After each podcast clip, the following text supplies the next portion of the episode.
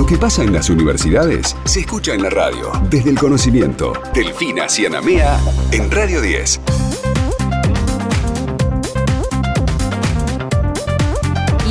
En DEC nos vamos a meter de lleno en un proyecto del Departamento de Química de la Universidad Nacional del Sur y el Instituto de Química del Sur que resultó una de las 97 propuestas que fue premiada en la edición número 18 del concurso Innovar que auspicia el Ministerio de Ciencia, Tecnología e Innovación. Estuvo compitiendo contra más de mil iniciativas de todo el país y por supuesto te vamos a contar de qué se trata y ya estamos en contacto con la doctora Noelia Delía que es docente e investigadora de la Universidad Nacional del Sur. Doctora, aquí Héctor y Delfina la saludamos. Muy buenas tardes.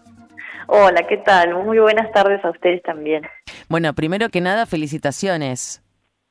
Bueno, muchísimas gracias. Gracias también a ustedes por, por ayudarnos a difundir lo que hacemos desde la universidad. La verdad es que es algo muy importante para nosotros poder eh, que la gente conozca lo que hacemos desde nuestras instituciones y a través de, obviamente, de los medios de comunicación, eh, nos ayuda a, llegar a más personas y, nada, que todos sepamos, que salgamos un poco de las puertas de la universidad. Así que muchas gracias. Ya, pues, pero aparte se trata de un trabajo sumamente importante dentro de la ciencia. Estamos hablando de un hueso artificial. ¿Nos podés contar un poquito cómo fue que, que se desarrolló esta idea?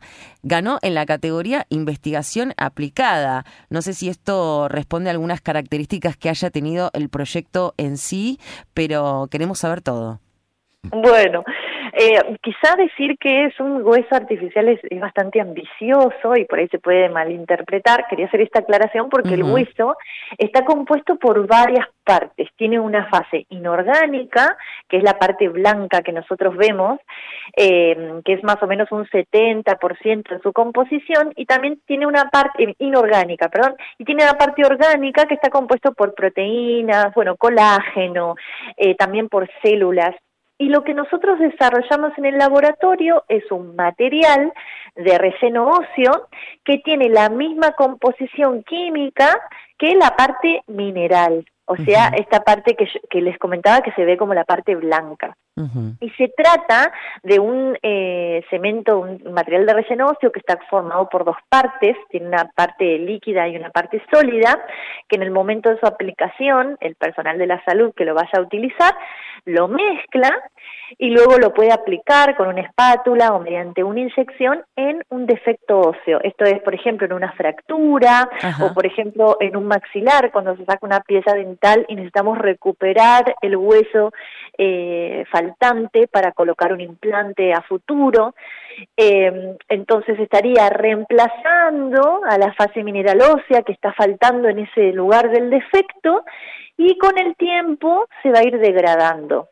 Lo que tiene de ventajoso es que su composición química no es tóxica, entonces no, no liberaría ningún compuesto sintético exógeno o extraño para el cuerpo humano y, y, también a su vez formaría de, eh, actuaría de soporte en la zona eh, eh, permitiendo que las propias células del hueso actúen y formen hueso nuevo en ese lugar, mientras el material se va degradando.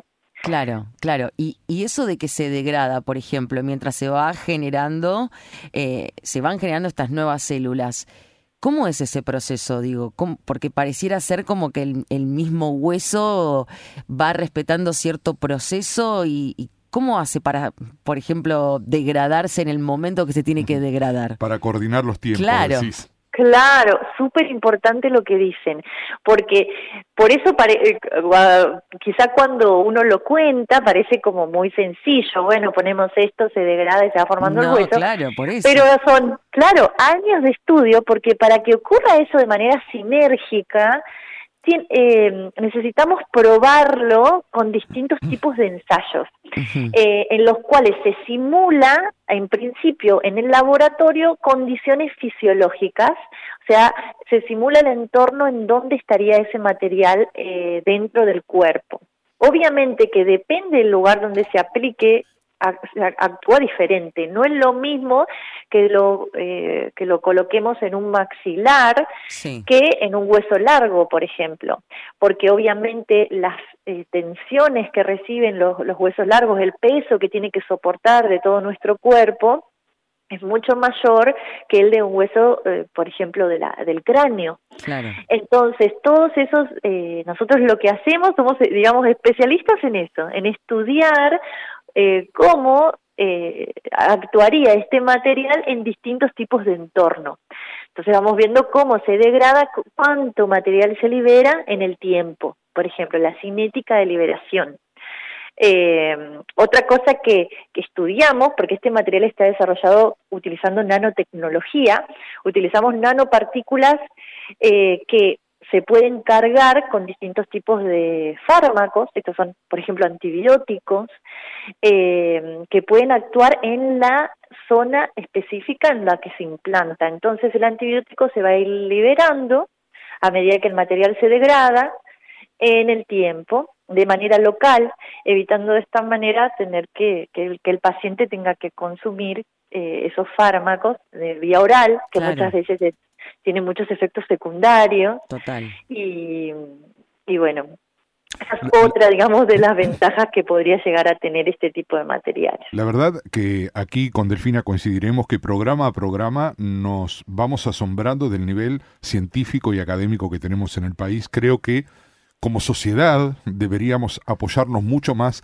para resolver las grandes problemáticas que tenemos en una ciencia que nos da muestra cabal día a día de que está este, para grandes cosas eh, y a nivel mundial, claramente. Ahora, volviendo a esto específicamente, em, a uno se le ocurre que además de la versatilidad que muestra eh, este hueso, como decíamos nosotros, em, realmente también hay una cuestión de costos eh, que seguramente debe estar favoreciendo el alcance masivo, es decir, que esté a mano para todo aquel que lo necesite. Y en esto también es muy importante lo que hace la ciencia del país. La ciencia que está apoyada en eh, un Estado que sostiene y que acompaña, ¿no? Sí, tal cual, qué importante lo que decís.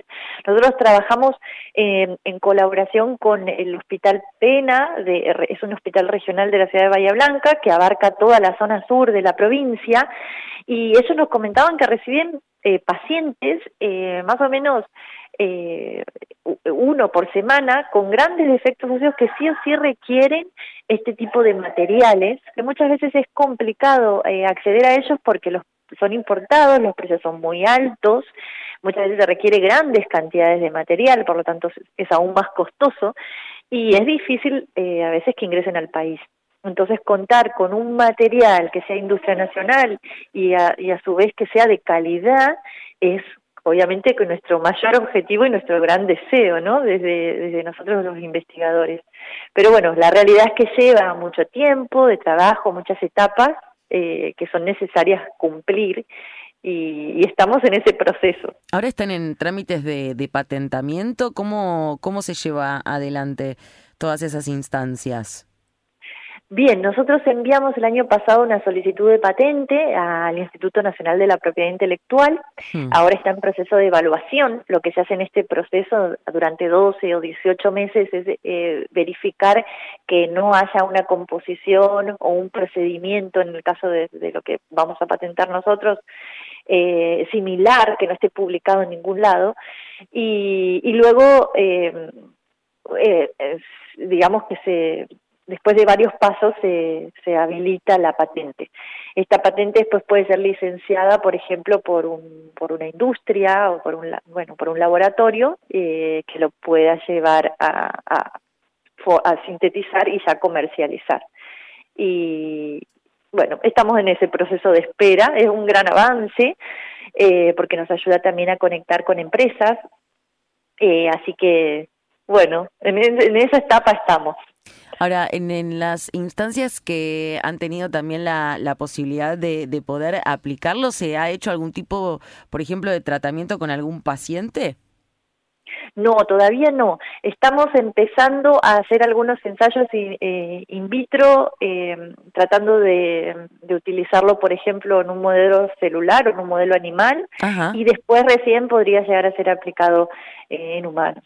Pero faltan algunos estudios previos que, bueno, que estamos empezando a tratar de, de comenzar a realizar. Tenemos varias ventajas, como les comentaba, porque no es un compuesto en su composición química extraño quizá o, novedoso que no se haya utilizado antes en su composición final básicamente o que no o que el cuerpo eh, no sea extraño para el cuerpo. Y eso es una gran ventaja porque porque estamos partiendo de la base de un componente que potencialmente eh, biocompatible. Claro, que no es ajeno, que no, no tiene, no tiene ese, ese, potencial de generar rechazo como ocurre con un montón de otros materiales.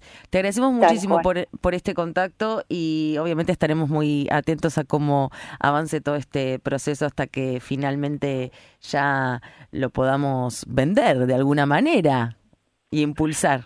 Sí, o que se pueda aplicar, como ustedes mencionaban, en las instituciones públicas, eso sería eh, sería lo mejor que nos podría llegar a pasar. Muchas gracias a ustedes. Gracias, doctora. Abrazo grande. Chao. En la Defensoría del Pueblo podés hacer tu reclamo todos los días las 24 horas. Comunicate al 0800-222-5262 o encontrarnos en redes. Somos Defensoría PBA, Defensoría del Pueblo de la Provincia de Buenos Aires. Lo que pasa en las universidades se escucha en la radio. Desde el conocimiento. Delfina Cianamea en Radio 10.